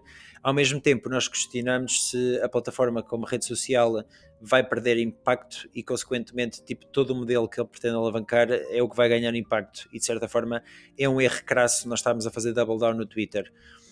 Eu, sinceramente, pronto, acho que as coisas nos últimos meses até, até têm acontecido bem mais depressa do que, do que era expectável, porque estamos a falar de uma empresa gigante um, e acho que foi hoje, se não estou equivocado, que falámos que já é possível fazer download de vídeos. Um, ah, entretanto, vai ser possível fazer também download de, de áudios e, e, pronto, tudo mais. Mas pronto, continua a ser a, a, única plataforma que me entusiasma, a única plataforma centralizada e, e continuamos tipo super focados em fazer double down nela e, e queremos sinceramente também que, que estejamos certos e, e que possamos tirar partido disso relativamente a toda esta mudança, acho que passa um bocado por aí. Há coisas que eu concordo, há outras que nem tanto, mas eu acho que o sonho é tão grande que, de certa forma, eles são forçados a seguir este caminho. E, e pronto, daqui para a frente acho que também vamos ficar uh, com mais clareza uh, de qual é que é o percurso, uh, de quais é que vão ser os erros, um, as consequências. E, e, pronto, depois também acho que um dos maiores problemas, sinceramente, em que eu acho que até a postura do Elon Musk tem sido tipo superior a alguns, que é a clareza, mas eu acho que mesmo assim ainda estamos tão longe ter clareza sobre tipo tudo o que pretendem que, que, é assustador. E dou um exemplo super rápido em que o ex Wendell tipo, um, era outra pessoa que tinha ownership do mesmo e começou a existir a especulação que pronto, que o Twitter o ia comprar, mas agora parece que as últimas notícias já diziam que que, que eles basicamente se tinham aproveitado disso e, e a pessoa tinha recebido zero. Um, e eu acho que é isso que ainda falta, e, e, também percebo pronto, que não possa haver assim disclosure de 100%, mas acho que o que falta mais do que tudo é tipo clareza. E se nós tivermos clareza, mais ou menos percebemos tipo a parte positiva e negativa. Se não tivermos, podemos um, esperar uma coisa ou outra, mas acho que pronto, podemos ficar surpreendidos. E um, eu acho que o que não queremos é, é ficar surpreendidos. Yeah. Sabe que é, no Brasil tinha um empresário também, um megalomaníaco, chamado Ike Batista. Ele fazia projetos ali, fazia várias uh, empresas e todas as empresas ele colocava o X no fim. Então era não sei o que X, não sei o que X. E ele acabou preso lá no Brasil. é, vamos lá ver qual é o caminho do Elon Musk, né, cara? Mas é megalomaníaco tal qual. Bom, o, não, vamos falar um pouco de macroeconomia. A gente tem visto no mundo, uma, até falei isso no Modular News recentemente, que é, parece que está havendo uma geopolítica da Web3 nesse momento no, no, no, no, mundo. Né? Então a gente tem Japão, Reino Unido, Hong Kong, Dubai, todos é, sinalizando, abrindo portas, querendo estimular o desenvolvimento da tecnologia no, nos seus países. E por outro lado, temos visto alguns países, principalmente os Estados Unidos, a administração Joe Biden, Kamala e Gary Gensler, através da SEC, presidente da SEC, enfim, fazendo uma asfixia ao setor. Também lá nos Estados Unidos, temos visto os institucionais em peso aderindo ao Bitcoin, BlackRock, Fidelity, enfim, vários outros entraram com pedidos de ETF de Bitcoin lá na SEC. Nuno, como é que você vê essa geopolítica da Web3? Muito interessante. Eu lembro perfeitamente de, do dia em que a China baniu a Bitcoin e, consequentemente, todas as criptomoedas, ou quase todas, espero eu. Um, e também me lembro perfeitamente do dia em que eles pivotaram no sentido contrário e em que a minha take foi esta é uma notícia tão boa que eu até acho que é má. mas, mas sim, sem dúvida nenhuma que, que o Dubai tem sido tipo vamos dizer, um paraíso para o ecossistema criptos. A Inglaterra está a caminhar cada vez mais nesse sentido. Um, temos muitos países da Ásia que também o estão a fazer. E vemos uh, os Estados Unidos a caminhar no sentido oposto, que eu me lembro perfeitamente de uma pequenina conferência que fomos uh, em Lisboa, em que estava lá o Mário Almeida e um contabilista que fez parte, um advogado, desculpa, que fez parte da, da equipa que, que ajudou na legislação a nível nacional em que também estava lá nessa conferência uma pessoa tipo americana e, e essa pessoa estava tipo extremamente contente com a legislação a nível nacional. Uh, isto tudo para dizer que, que, pronto, que o que está a acontecer nos Estados Unidos cria efeitos e, e esses efeitos são sentidos sem dúvida nenhuma nos consumidores, também em, em alguns projetos um, como Coinbase, Kraken e tudo mais. Eu ao mesmo tempo acho tipo super surpreendente tipo a postura dos Estados Unidos, tendo em conta que ao mesmo tempo que continuam a fazer um enforcement que é demasiado rígido, um, e que vem fora da altura, uh, pronto, de certa forma, porque empresas como FTX e muitas outras acabaram por colapsar, em que esse enforcement devia ir ao encontro dessas empresas. Vemos também o governo a fazer dump de, de Bitcoin do Silk Road, uh, que basicamente tipo, foram confiscadas.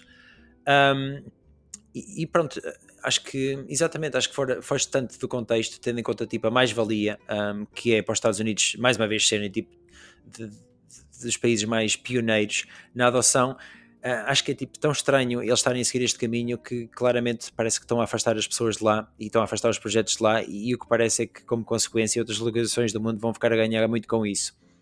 Ao mesmo tempo que se vê tipo Dubai como podemos chamar se calhar um paraíso, digamos assim, para as criptos, eu também acredito que no futuro próximo eles se calhar também vão tender a ter medidas mais agressivas, em que o objetivo agora é tipo abrirem o máximo, um, que, pronto, permitirem que as pessoas e empresas solidifiquem lá e depois, se calhar, também tirarem partido. O que eu acho que é um modelo que é muito mais inteligente do que, se calhar, os Estados Unidos estão a fazer neste momento. Mas, fundamentalmente, eu acho que o problema, tipo, maior, e mais uma vez vai em contra da take que tive um, anteriormente relativamente à X, é a falta de clareza, é a falta de tipo de nós percebemos quais é que são de facto as intenções, qual é que é o caminho a seguir, o porquê de fazerem algo e, hum, e pronto, acho que o Gensler que que nós já o criticámos muito em alguns Twitter Spaces, como de certa forma também já percebemos o trabalho que ele tem feito, um, acho que acaba por também ser uma fragmentação, digamos assim, do sistema, porque houve uma take muito interessante que eu ouvi, um, até acho que foi do Meet Kevin, que, que, por acaso é uma pessoa que eu gosto muito do conteúdo. Ele fala sobre macroeconomia e outras coisas do género, um, em que ele disse que o, Gessler e a CFTC, se não estou equivocado, acho que é assim que é um, a reguladora das commodities, eles são os árbitros, enquanto o governo americano, ou o parlamento, o governo americano, se não estou equivocado, uh, tem que ser eles a fazerem uh, basicamente as leis e a colocá-las em vigor.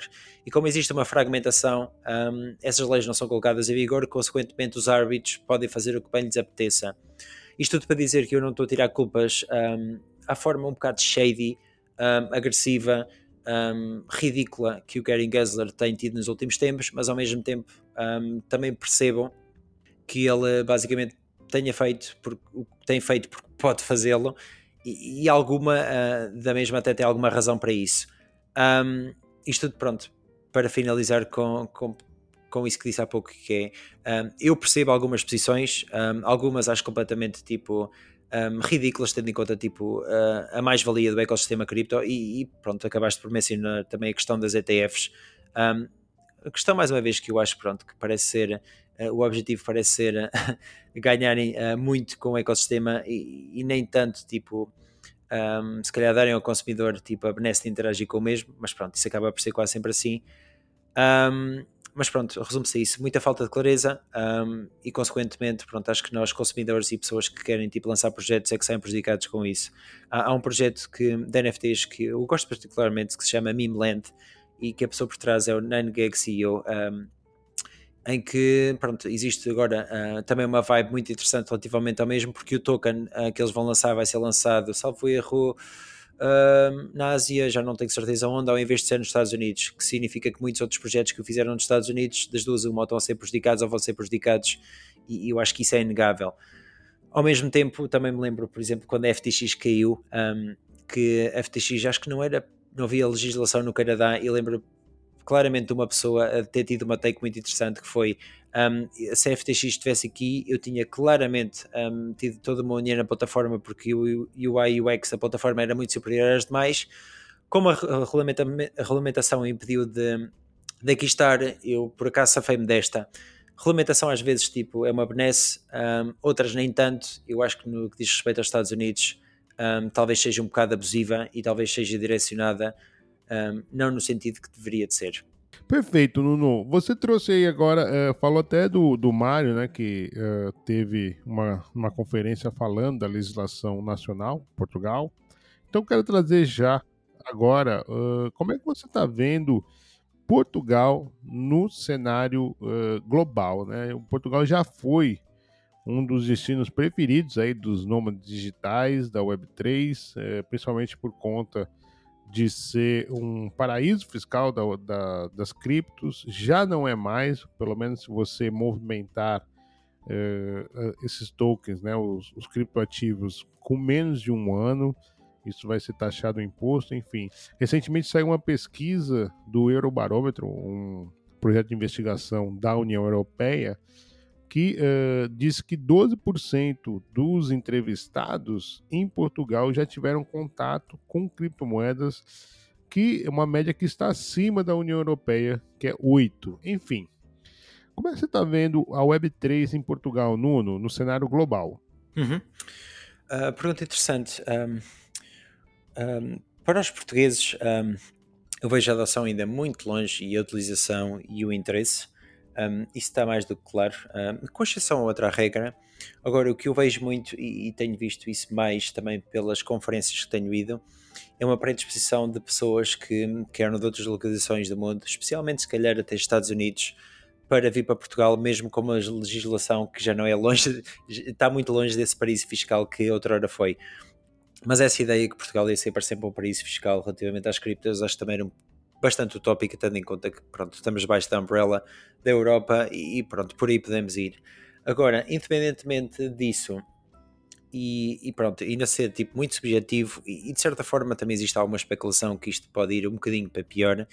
Eu acho que a legislação um, ainda é tipo bastante interessante, um, especialmente com uh, o facto de se soldarmos durante o ano não temos que pagar um, mais valias sobre isso e também a questão das NFTs que parece que está isenta por agora. Agora, o que eu vejo mais do que tudo é uma predisposição que continua, ou pelo que parece, na minha opinião, continua a ser cada vez maior por parte de pessoas de fora para, para vir para Portugal.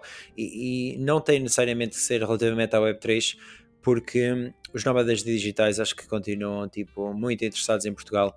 Um, provavelmente a segurança, provavelmente a comida, provavelmente o tempo.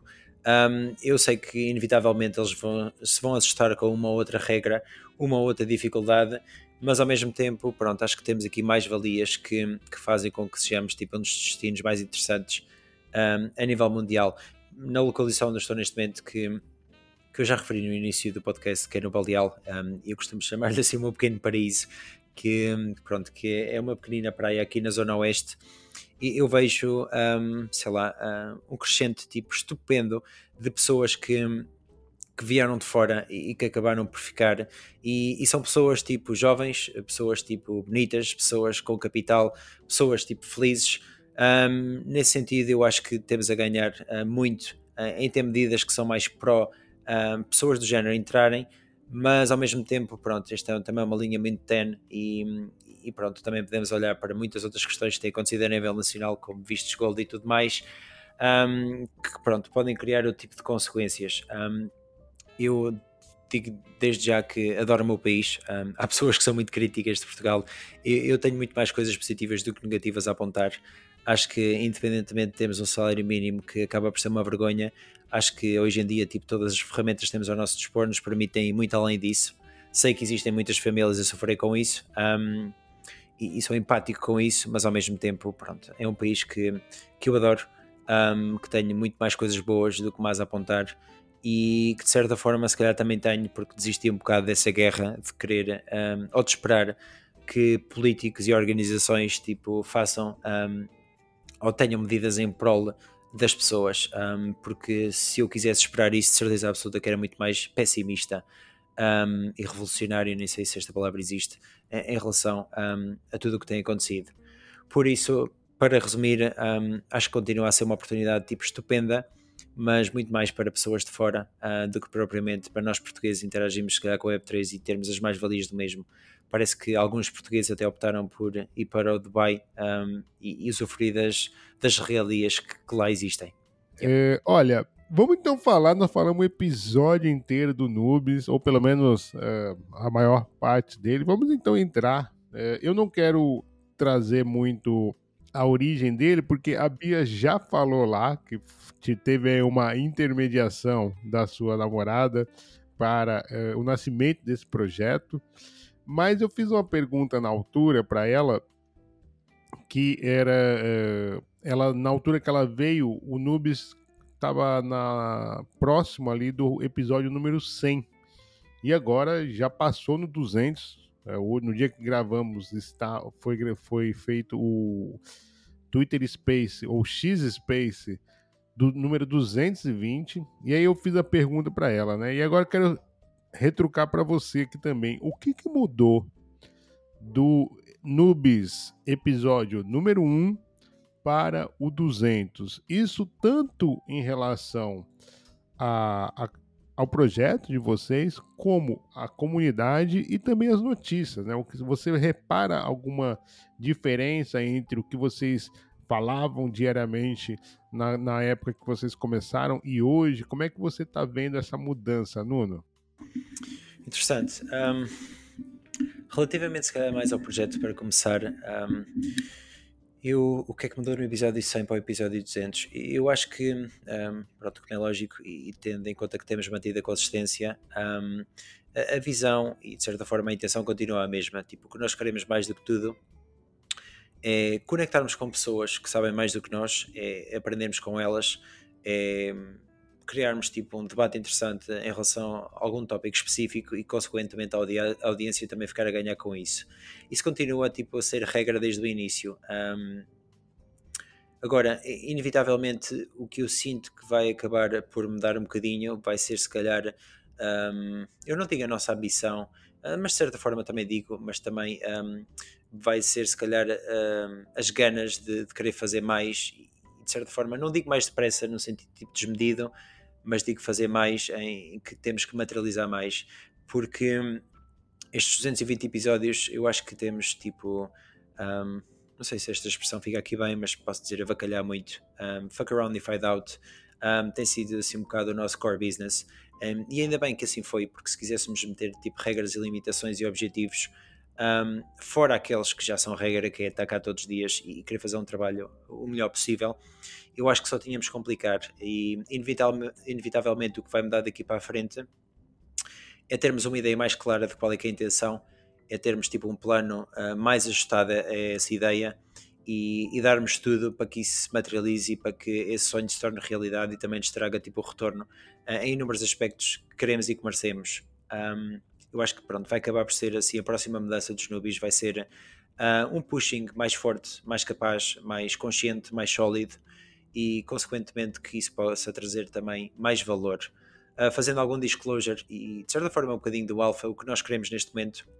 Os próximos passos passam por nos conectarmos a áreas que, que achamos que são fundamentais, como por exemplo saúde, alimentação, mindset, espiritualidade, um, e queremos uh, forçar-nos aos poucos a seguir nesse sentido, um, ao invés de estarmos a fazer double down em assuntos que são pouco relevantes, como por e simplesmente uh, na terça-feira, se não estou equivocado, falamos sobre um, FTX que um, um, está a processar o Sam Bankman Free. Na minha opinião, isso é tipo irrelevante e o que queremos é deixar esses assuntos irrelevantes ou essas menções irrelevantes e colocar tipo à disposição uh, temas que são tão fundamentais e tão importantes que, que é impossível não estarmos tipo um, aware e, e, conectados aos mesmos e, e tendo em conta isso, a Bia também teve uma take muito interessante ontem que tivemos, sei lá, fala duas ou três horinhas e ela disse que sente falta de ouvir Twitter Spaces sobre saúde, alimentação, uh, a Twitter Spaces uh, podcast, aliás, e, e pronto, acho que é um assunto que é inerente a qualquer ser humano, uns podem ter mais interesse ou menos. Um, eu tenho muito interesse nisso e eu acho que a infraestrutura Nubis um, vai ganhar muito com isso e, consequentemente, as pessoas que queiram interagir com a mesma também eu acho que essa passa por ser a grande mudança e existe sempre o dilema entre sermos uma plataforma que cria conteúdo e tem como complemento alguns produtos e serviços. Existe também um, o dilema de sermos tipo um 50-50 e, e, mais uma vez isso são ainda questões que ainda vamos debatendo, mas uh, como também mencionei há pouco, olhando para trás e não sermos assim tipo demasiado rígidos e termos um plano que, que faz sentido nessa altura e tipo o perseguirmos um, até o infinito e mais além, acho que também acaba por ser uma mais-valia, porque faz com que possamos adaptar mais ao que está a acontecer, possamos também usufruir mais do que estamos a fazer, um, possamos conectar com mais pessoas, possamos tentar fazer mais coisas, e eu acho que isso é fundamentalmente o que, o que queremos tirar. Um, e eu concluo a dizer que eu nunca me um, forcei a fazer um Twitter Spaces. Uh, e espero sinceramente nunca ter que o fazer e espero que essa que essa mais-valia tipo, faça sempre parte desta infraestrutura relativamente às outras perguntas um, e o que é que mudou nos temas que temos vindo a falar até aqui, a grande mudança tem, tem a ver com o facto de, de o mercado, basicamente, quando começámos, estávamos no bottom, bottom, bottom, e neste momento tivemos uma uptrend bastante interessante. E é claro que o sentimento muda, mas ao mesmo tempo acho que ainda estamos longe de uma altura premium que todos desejamos que chegue, que é tipo pull markets e coisas de género e onde possamos materializar um, todo o esforço que temos tido. Um, por isso, um, em termos de conteúdo, uh, introduzimos algumas coisas, queremos introduzir mais. os temas e as conversas que temos, acho que com o passar do tempo são cada vez mais competentes e mais interessantes, mas acho que hum, de certa forma tipo, não fogem muito ao início de Spaces e agora.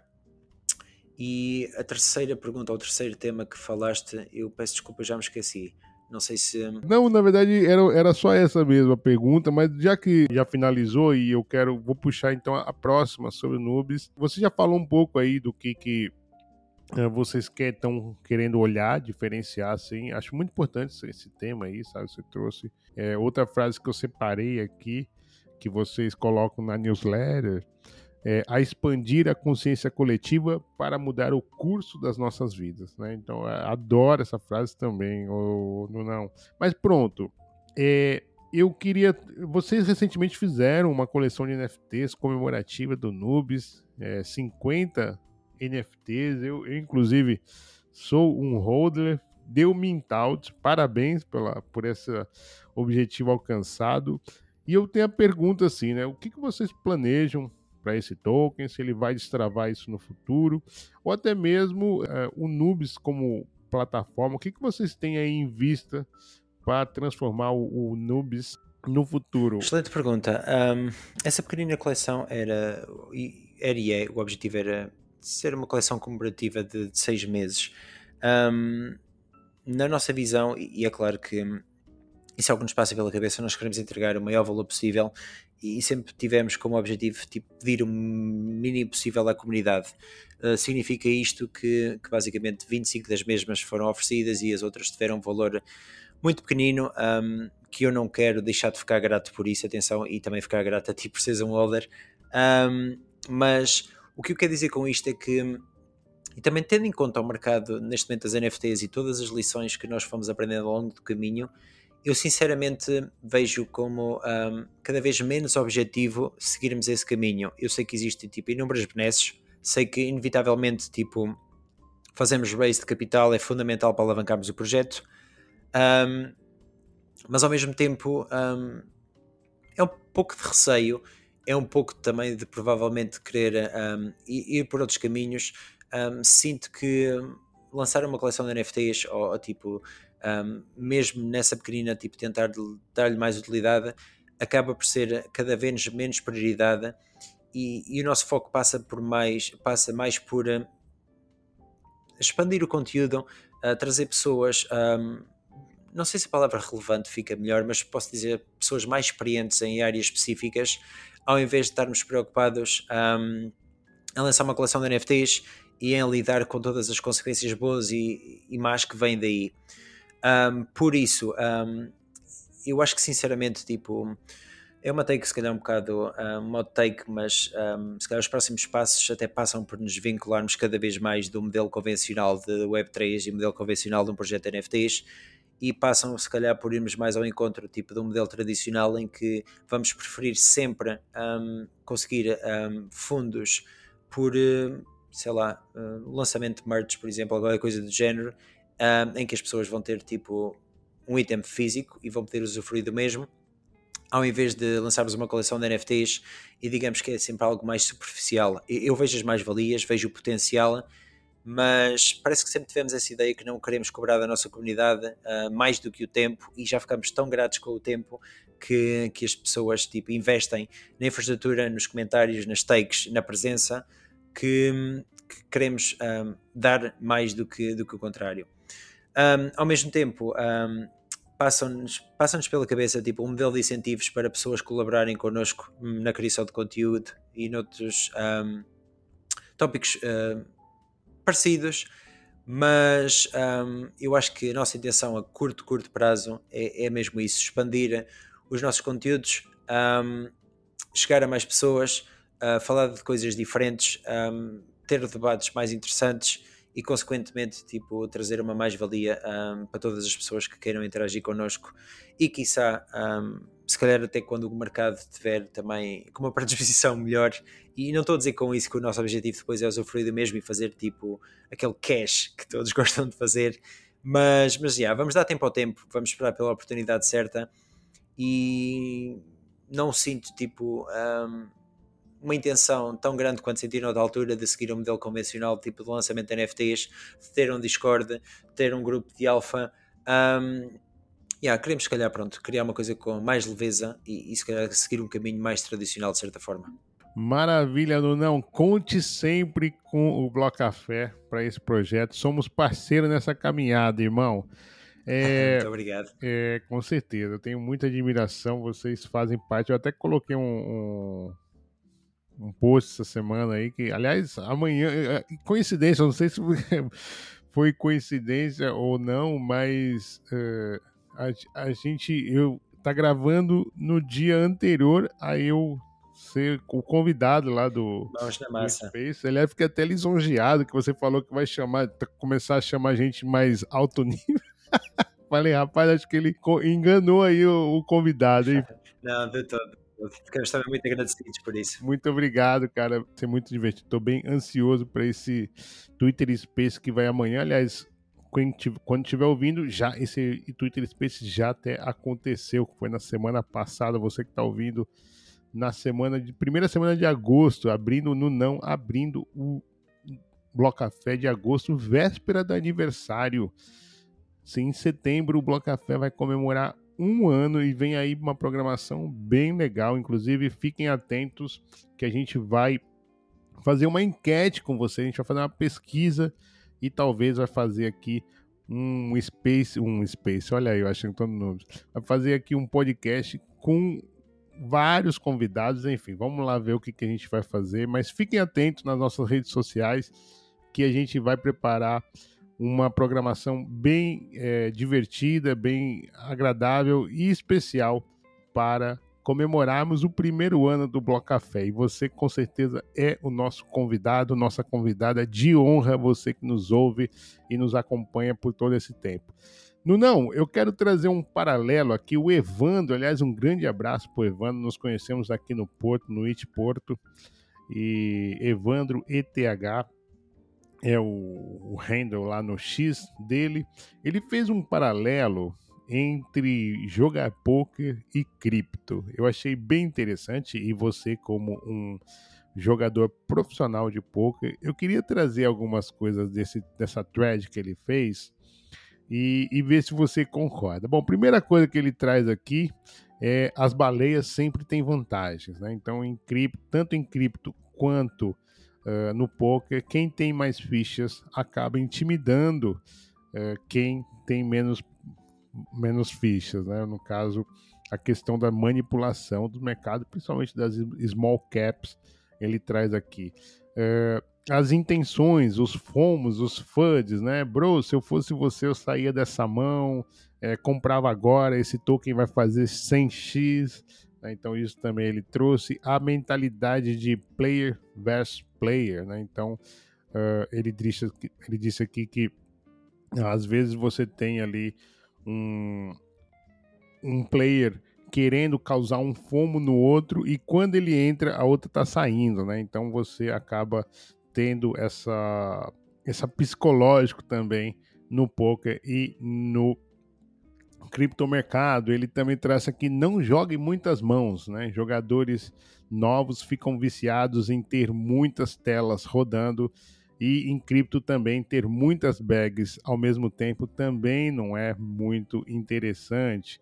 Né? E aí ele finaliza aqui é, para você jogar firme e fazer o básico, tanto no poker quanto em cripto. Enfim, ele traz mais umas outras coisas bem interessantes aqui. Depois eu posso até é, disponibilizar isso lá no perfil do Bloco Café quando saiu esse podcast do Nuno. Mas, é, Nuno, quais são os comparativos paralelos que você traça entre é, cripto e poker. Interessante. Um, eu, de forma geral, acho que concordo com uh, todas as takes, um, mas sinceramente resumia isso uh, da seguinte forma, que é tanto no poker como nas criptos, nós temos basicamente o controlo um, do que acontece. Uh, o controlo, tipo, nós, a responsabilidade é nossa um, e não é de mais ninguém. Eu acho que se resume a isso. Um, e, eu acho que tanto o póquer como as criptos, parece que, que sim, uh, que existe uma predisposição muito grande por parte tipo, de jogadores de póquer. Acho que uma pessoa muito conhecida no ecossistema, que é o Zeneca, se não estou equivocado, eu acho que ele também era um jogador de póquer bastante grande. Um, eu acho que se resume a isso. Um, das melhores lições que o póquer me trouxe foi tipo saber lidar comigo mesmo, saber lidar com as minhas intenções, com o meu estado de espírito, com as minhas emoções. Um, e isso, como é lógico, é tipo super, super, super importante interagir com o ecossistema criptos por todas as razões e mais algumas. Eu, por exemplo, tenho uma take que já mencionei duas ou três vezes que foi há uns meses, se calhar há sensivelmente um ano, eu tive uma discussão com o meu pai de manhã, as coisas ficaram resolvidas e nesse dia fui jogar póquer. E a meio da sessão, e tinham passado sensivelmente tipo 6, 7 horas uh, da discussão, eu comecei a fazer jogadas que eram tipo muito longe do que eu costumo fazer e, e eu estava a ser uma resposta porque é que eu estava a ter uma reação do género. E quando eu parei um bocadinho para pensar, um, aquele evento que aconteceu de manhã e, e que ficou resolvido, estava-me completamente vincado uh, no meu mindset, no meu espírito, nas minhas intenções, no meu coração, e significa que isso estava a ter, eu estava a trazer isso para a modalidade e, consequentemente, um, estava tipo, também a sofrer as consequências disso. E, e, eu acho que, pronto, eh, tanto no poker como nas criptos, seja a fazer trade tokens, seja a fazer uh, investimentos, seja a qualquer outra coisa, um, acaba por ser uma dinâmica muito semelhante em que nós temos tipo as rédeas do jogo, um, mas ao mesmo tempo também temos que assumir um, as consequências disso.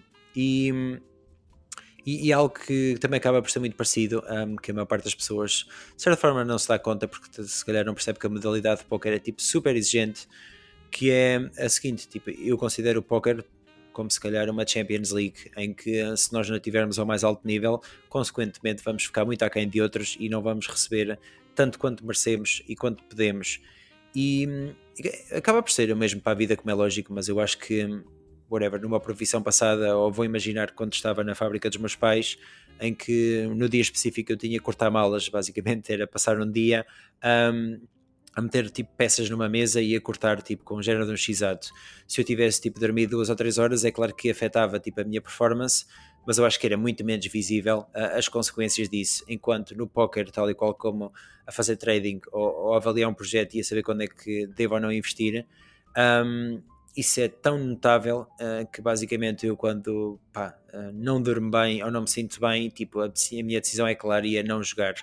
E, e, eu acho que isso pode transpor para o ecossistema cripto, que quando não estamos tipo em capacidades plenas, quando não estamos com bom espírito ou quando se calhar até estamos no contrário, tipo super zangados, é, é bem importante tipo, se calhar não interagirmos com o ecossistema e, e deixarmos para depois. Mas, mas sim, todos os pontos que ele apontou, acho que yeah, são pura verdade e, e, acho que tanto a aprendizagem do póquer como a aprendizagem, das escritas acho que são mais valias para um e para o outro, um, mas acho que também muitas delas são mais valias tipo, para os nossos relacionamentos, um, para projetos que possamos fazer que são completamente tipo dispares de, do póquer e da Web3 para, pronto, para o comprometimento que temos de ter, para o quão verdadeiros temos que ser connosco. Um, eu finalizava em dizer que eu costumo dizer que quando estou a jogar póquer, basicamente um, estou despido, digamos assim, de emoções, um, de sentimentos, de, de tudo isso. Uh, significa que pronto, que tudo o que eu tenho dentro de mim vai ficar tipo, uh, vai se transpor para as mesas e consequentemente vai editar o meu sucesso ou o meu insucesso. Por isso, um, yeah, tanto nas criptos como no poker tem sido uma aprendizagem tipo estupenda e, e, eu acho que é uma aprendizagem tão fundamental que, que eu gostava pronto, de ter passado por isto, sei lá, nos meus 16, 17, 18 anos e agora, tipo, ter tido um percurso, um, se calhar tinha sido diferente pela, por essa mais-valia, por assim dizer. Agora, deixa eu trazer uma coisa que eu nunca trouxe aqui pro Bloco Café, um jogador de pôquer profissional. Cara, como é que é o seu dia a dia, assim? Como é que é a tua preparação? É, você tem que jogar todo dia? Traz um pouquinho dessa profissão tua, que eu, eu realmente fiquei curioso agora. Pronto, um, começo por dizer que um, é importante, yeah, é importante dizer isto, que fazer duas, três coisas ao mesmo tempo costuma ser um erro um, e, e, de certa forma tipo, ser só jogador de póquer um, aumentava muito a minha probabilidade de sucesso, os meus ganhos, a minha interação com o ecossistema, mas digamos que eu costumo dormir pouco, mas costumo dormir bem uh, e, e dá muito espaço para, para fazer mais coisas, mas ao mesmo tempo queria tipo aqui marcar a intenção que fazer duas, três coisas ao mesmo tempo um, acaba por ser a maior parte das vezes um erro. Um, com isto, Uh, sei lá, eu costumo levantar tipo 9, 9 horas da manhã. Um, eu tenho vários colegas que se levantam tipo depois da hora do almoço e acabam por se deitar à mesma hora que eu, e eu não lhes estou a apontar o dedo, eu estou por isso simplesmente a dizer que eu preciso dormir menos. Provavelmente também os hábitos que eu tenho uh, levam-me nesse sentido levanto-me 9 horas da manhã, a minha prioridade é claramente tipo bons hábitos, como uma boa caminhada, apanhar sol, uh, fazer yoga, meditação, quiçá um mergulho, quiçá uma corrida. Um, depois disso, uh, fazemos o início do Twitter Spaces, e isto é importante dizer também, porque pronto, antes do Twitter Spaces e antes dos Nubis, um, havia muito mais tempo para a modalidade de póquer, mas pronto, depois do Twitter Spaces, que costuma acabar por volta das 2h30, 30 um, acaba por ser a mesma rotina do início da manhã em que eu saio de casa tipo, a correr, literalmente, e faço um exercício na praia, vou apanhar mais um bocadinho de sol, vou fazer mais uma caminhada. Uh, tento que seja mais curtinha, um, tipo sensivelmente uma hora. Nós começamos a jogar, ou começamos a ter um aquecimento que é às 5, um, mas eu costumo estar sempre no computador um bocadinho antes e começo a preparar as coisas para isso. Um, pronto, é claro que Antes disso já almocei, já tomei um banho e essas coisas básicas. Começamos a aquecer às 5. O aquecimento costuma tipo, ser num Discord que nós temos da equipa, onde basicamente vários jogadores tipo, uh, veem mãos, discutem sobre as mesmas e basicamente criam-nos uma predisposição para entrarmos mais capazes na modalidade. Um, começamos a jogar tipo, por volta das 5, 5 e meia, 6, depende. Um, e eu jogo entre tipo 12 a 16 meses em simultâneo. Uh, depende dos dias. Um, tenho neste momento um stake médio tipo de 20, 25 dólares. Um, e costumo jogar até. Também depende, mas tipo entre uma e as duas da manhã. Uh, em média jogo entre yeah, 150 torneios por dia. Um, para mim é obrigatório jogar ao domingo, é o melhor dia sem dúvida. Uh, mesmo no meu aniversário, que foi no dia 16 deste mês, eu joguei uh, nesse dia e foi a minha opção, não foi obrigação. E, e depois, pronto, acaba por ser a mesma, a mesma, vou dizer, linga-linga de sempre. Quanto mais fazemos algo, mais aumentamos a probabilidade. O póquer é tipo pura matemática, por isso, quanto mais vezes eu jogar, um, quanto mais focado eu estiver e quanto melhores forem os meus números, uh, mais eu vou aumentar a minha probabilidade de lucro, o meu ROI. Um, e em média, tipo, jogo tipo 5 dias por semana, tipo de segunda a quinta e o domingo, ou de terça a sexta e o domingo, ou de quarta a domingo, e por aí vai, em que hum, são poucos os meses em que, sei lá, tiro tipo um, mais do que dois ou três dias de férias por, por semana. Um, a modalidade de póquer, e já agora só para dar um bocadinho mais contexto, tipo, eu quando entrei na equipa foi um bocadinho antes do Covid, um, eu tive uma performance bastante boa, porque também tinha alguma predisposição e porque costumávamos fazê-lo antes de, de o fazer de forma profissional. E no Covid, tipo, uh, como as pessoas estavam mais fechadas em casa, tipo, houve muito mais jogadores a jogar póquer. Quanto mais jogadores existem, mais aumenta a, vari a, variância, significa que a probabilidade de ganhar dinheiro é mais pequena. Significou isso que entrei numa downswing tipo gigante. Um, uma parte foi erro da minha ambição, outra parte foi também, de certa forma, tipo, alguma inexperiência por parte da equipa. Um, e eu tive, tipo, nos dois anos consecutivos para, de certa forma, dar volta a isso, em que consegui fazê-lo no ano passado. Daí até aqui tem sido uma uh, trend, mas com uh, alguma estabilidade, não tem sido tipo ganhos tipo absurdos. Um, e mais uma vez, pronto, acho que é importante salientar que fazermos uma coisa uh, aumenta muito a nossa probabilidade de sucesso. O que eu quero dizer com isto também ao mesmo tempo que, e falámos um bocadinho nisso, sobre isso no início de Spaces, mesmo AI pode tipo criar aqui uma dinâmica muito um, assustadora relativamente ao póquer online e, e, podemos ter que ser forçados a passar para o vivo.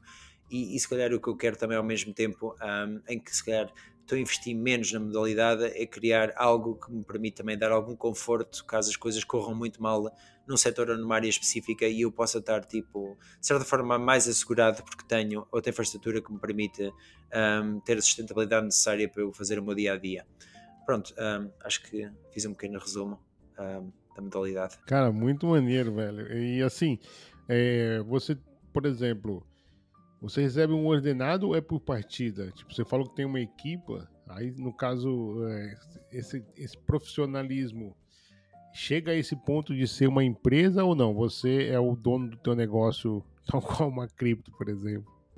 Não, a, a modalidade de póquer um, em 99% dos casos obriga-nos a, das duas uma, ou, ou jogamos para equipas um, ou um, dividimos, digamos assim, um, a equity uh, e o investimento de, dos torneios, porque a modalidade em si tem uma variância tão grande. imagina, eu com stake médio de 20, 25, eu muito facilmente consigo, tipo, se as coisas correrem mal, perder tipo 7 mil dólares numa semana. Um, significa isto que uh, depois eu tenho que recuperar esses 7 mil dólares para conseguir tirar a partida. Um, a equipa onde eu jogo uh, funciona da seguinte forma: tipo, uh, eu abdico de 50% dos ganhos, o investimento é feito por parte da equipa, todas as tools, infraestrutura e tudo mais. Um, e, e, pronto, isso dá-me tipo, estabilidade, digamos assim, para poder fazer modalidade. Sim, Isto sim, acaba por sim. ser com a maior parte das pessoas, porque pronto, a variância é tão grande, mesmo grandes players a nível mundial, eh, se forem jogar um torneio de 100 mil dólares, eles costumam dividir a equity do mesmo por duas ou três pessoas em que cada uma fica com 25 mil, por assim dizer. E isso aumenta a probabilidade de lucro deles e também diminui a variância. É, fazendo jus à palavra equipa, né? Não, muito legal isso aí, cara. E com certeza a tranquilidade que te dá, né? Pra ficar mais confortável ali e tal acaba sendo também um. Nunca ficas bem, bem tranquilo, mas. mas...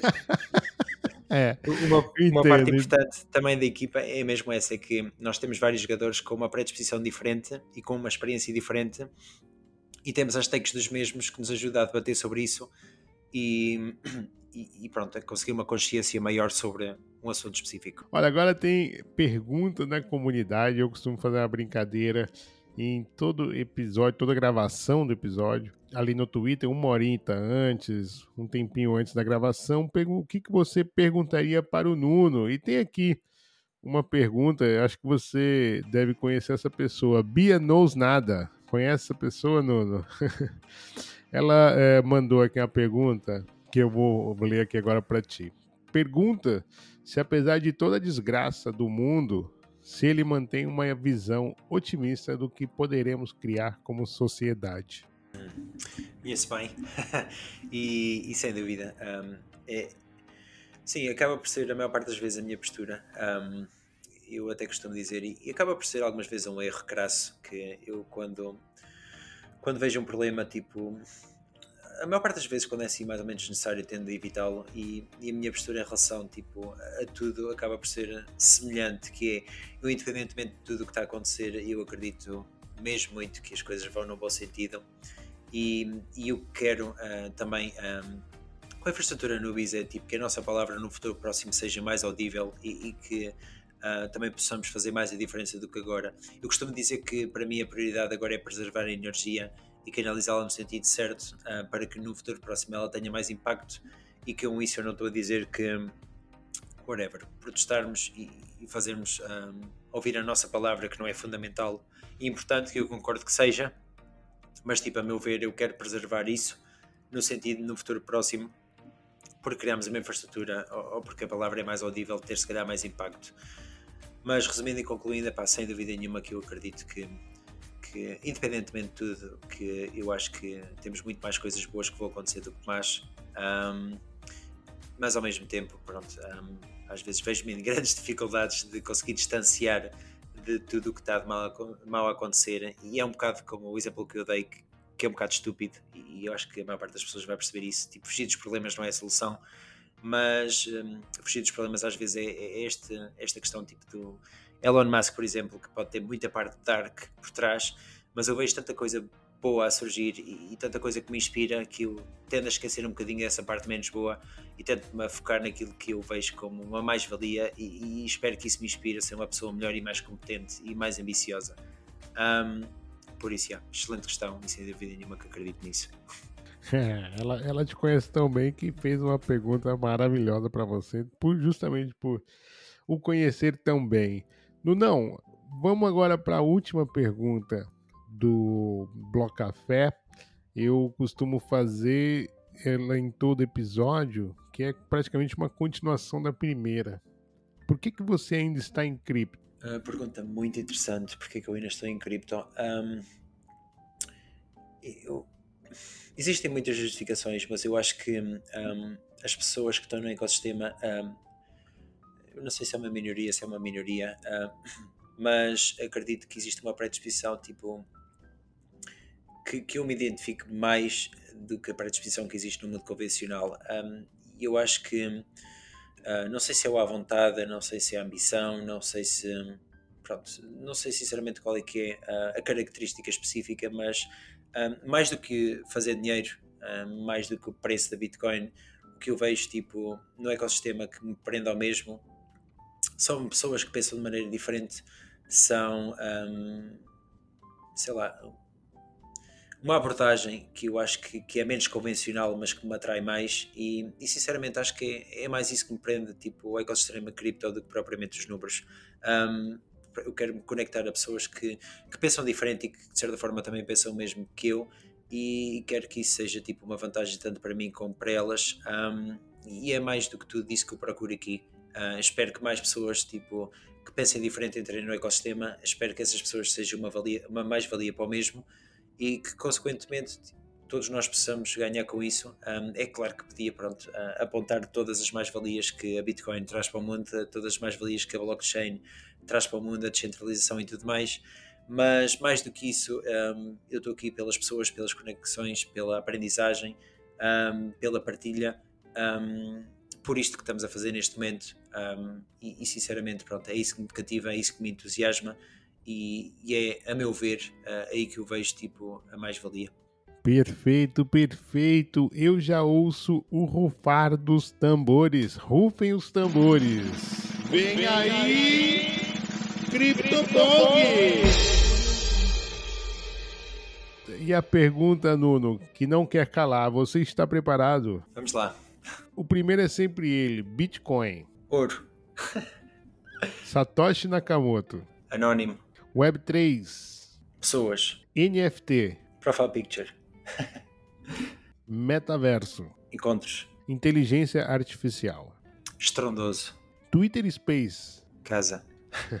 Segurança digital. Importante. Descentralização. Hot take utópico. O que falta para a adesão popular das criptos é Nova denominação. Você tem alguma blockchain preferida? Hum, essa é fácil. Solana. E alguma que quer distância? Tron. Você se considera um maximalista? Cada vez menos. O que foi o Crash Luna? Uh, um, adrenalina. E a insolvência da FTX? Complexo. Tornado Cash. Essencial. Ethereum flipa Bitcoin? Sim. Nubis. Entusiasmo, paixão, ah, amor, um, sucesso. Tenho muitos. Tudo isso. Nuno. Minimalismo. Nuno, o que é cripto? Hum. O que é cripto? Essa é muito boa. O que é cripto? Um, essa é muito boa. Um, um cantinho interessante. Então é isso. Com a palavra interessante, chegamos ao fim desse bloco. Eu queria agradecer de coração ao Nuno por a gente ter essa oportunidade de conhecer um pouquinho mais, de uh, aumentar a nossa opinião, nossa visão. Eu uh, te admiro muito, cara. Tu faz um papel muito importante no ecossistema. Eu acho que você torna o ambiente melhor para gente, porque você não apenas traz a informação como propõe a reflexão da mesma, cara. Isso eu acho fantástico, foda pra caralho. Tiro o chapéu pra você, meu irmão. E queria já é, pedir para que você encaminhasse para as considerações finais e contasse para nossa comunidade qual é o melhor jeito de te encontrar. Muito, muito obrigado por isso. Muito obrigado pela entrevista e, sinceramente, esta forma de, de fechar foi brutal. Queria, tipo, sei lá, muito uh, entusiasmo e tipo sorriso e coisas do género. Um, yeah, sem dúvida nenhuma, eu acho que a minha intenção passa por ser tipo contribuir para outros e eu costumo ter uma take que é no dia em que eu tiver aqui apontado o dedo dos outros aos outros. Um, no próximo dia já não estou no ecossistema, por isso yeah, isso não faz parte do meu modo de operar. Um, pronto, eu estou tipo, sempre no Twitter e, e, por agora vou ficar por aí. Uh, menos ativo do que, que devia, mas também uh, consciente que a modalidade de póquer acarreta muito de mim e que eu tenho que, que ser minimalista mais uma vez na interação. Uh, por isso, yeah, Twitter por agora e no futuro. Pronto, vamos ver o que é que o mesmo me reserva. Mais uma vez, um grande, grande obrigado. Tamo junto, Nuno. Eu também quero agradecer a comunidade que está nos ouvindo até agora. É um prazer imenso ter o teu carinho, não só aqui nos podcasts, mas também nas redes sociais, no Twitter e lá no Discord da Recycle. Eu e o Nuno vamos ficando por aqui, mas vem aí Francisca Miguel para trazer uns recadinhos importantes. Até a próxima semana. Tchau, tchau. Um grande abraço, muito obrigado. Eu tenho que concordar com o AI. O Nuno é uma peça importantíssima no ecossistema da Web3, principalmente em Portugal. Foi possível perceber neste bloco a responsabilidade, o cuidado e a seriedade que ele tem quando fala do espaço cripto. Sem a menor vaidade de atrair holofotes para si, Nuno é humildade pura. Obrigada por tanta entrega que você, ao lado da Bia, entrega diariamente à comunidade. Sou uma fã dos nubis se você quer garantir o POAP deste bloco, comente no post fixado no Twitter a hashtag Portugal. Dúvidas, críticas, sugestões ou parcerias, entre em contato com a gente através do Twitter ou e-mail blocafé.proton.me. Todos os links, incluindo do Nuno, estão na descrição. Até a próxima, gente! Tchau!